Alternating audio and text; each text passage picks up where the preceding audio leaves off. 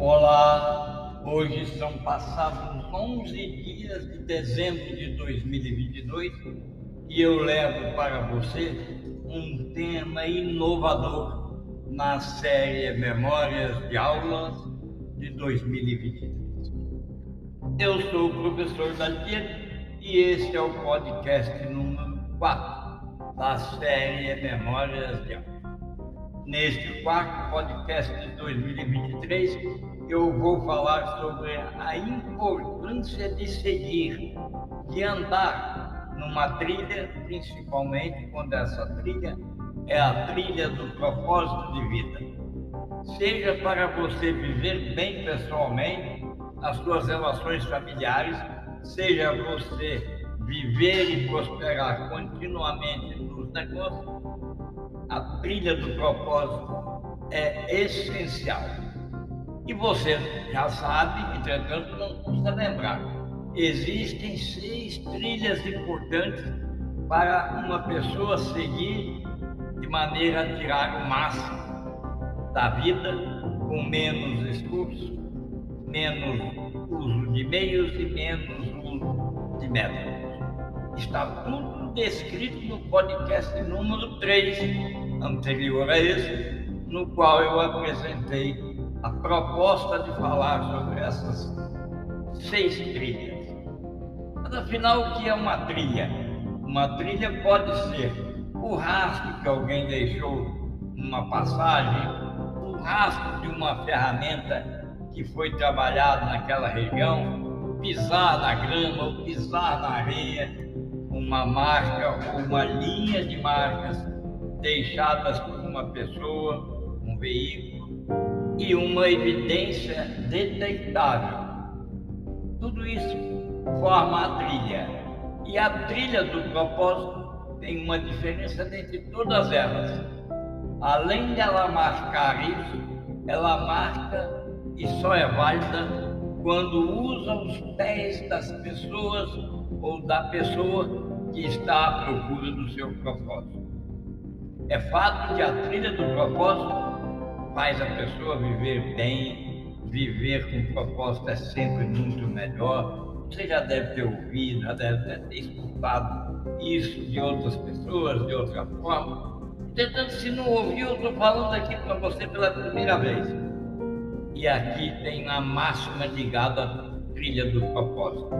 Trabalhe para um propósito e encontrará a felicidade em fazer algo valioso. Nossa, isso é muito bacana, muito legal, mas como é que se acha o propósito? Ah, a verdade sim, todo mundo fala. Quase ninguém para para te explicar como chegar a um propósito. Pode ser porque ou não sabem ou não têm um propósito, elas mesmas.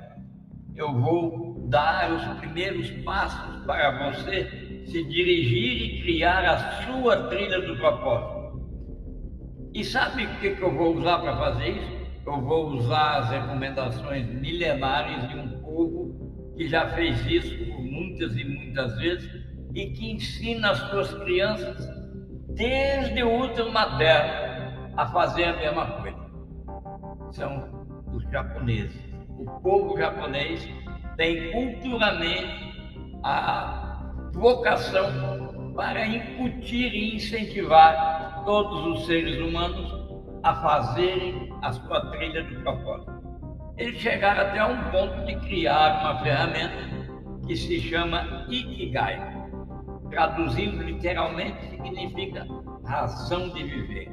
E essa ferramenta é composta por quatro passos simples que eu vou te mostrar e vou relatar agora.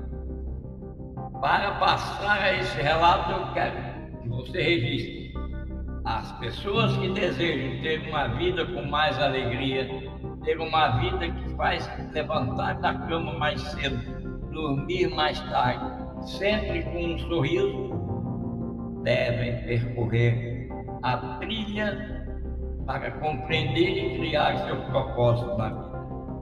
É fato que aqui é um alerta. Existem questões universais que facilitam você encontrar a trilha do propósito. Entretanto, é importante destacar a palavra sua. A trilha do propósito é exclusivamente sua. Só você pode criar. Você pode criar usando o Ikigai, usando outras ferramentas. Entretanto, o caminho é só seu. E para você andar na linha do propósito, eu vou fazer agora aqui nesse podcast perguntas facilitadoras. Quatro pilares explorados em cima de perguntas, principalmente as perguntas motivadoras, perguntas facilitadoras. Na trilha do Ikigai da filosofia japonesa, os pilares são fazer aquilo que a pessoa que está procurando o caminho do propósito é boa de fazer. Segundo, o segundo pilar, trabalhar com aquilo que gosta, aprecia. O terceiro pilar é investir tempo naquilo que remunera de acordo com a moeda daquela pessoa. Umas pessoas podem ter como moeda o próprio dinheiro, outras pessoas podem ter como moeda a satisfação de ver outras prosperando. Enfim, cada um de nós tem a sua própria moeda. O fato é que já falamos de três pilares: fazer aquilo que a pessoa é boa, trabalhar com aquilo que gosta, investir o tempo dela de trabalho naquilo que paga, de acordo com a moeda dela. E o quarto pilar é fazer o bem para o planeta e a comunidade. Nós agora no mundo inteiro vimos aí episódios da seleção de futebol japonesa que deixava o vestiário muito asseado, limpo, organizado em todas as partidas pelas quais participou. Então, essa cultura do Ikigai, essa cultura do propósito, estava presente na seleção japonesa de futebol, ao ponto de todas as pessoas colaborarem para deixar o lugar pelo qual passaram melhor do que como estava. Os japoneses já nos ajudaram com parte desse processo. Agora é com você. E não se esqueça, você nunca está sozinho ou sozinho. Tem muita gente nessa jornada eu coloquei na descrição desse podcast um link que vai te levar direto a um questionário completamente inovador, mostrando a trilha do propósito. Você já sabe, mas não custa lembrar. Eu quero que todas as pessoas sejam felizes em 2023, recebam e deem presente e aqui eu estou entregando o meu presente e o da minha família para você e a sua prosperidade. Está tudo aqui. Ah, mas você não me mostrou como é.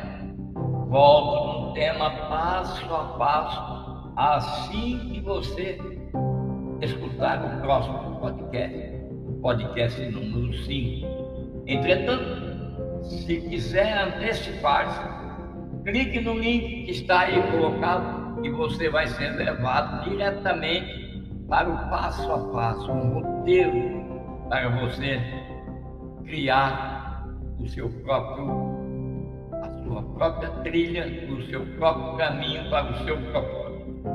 Receba com carinho esse podcast de hoje e até o próximo.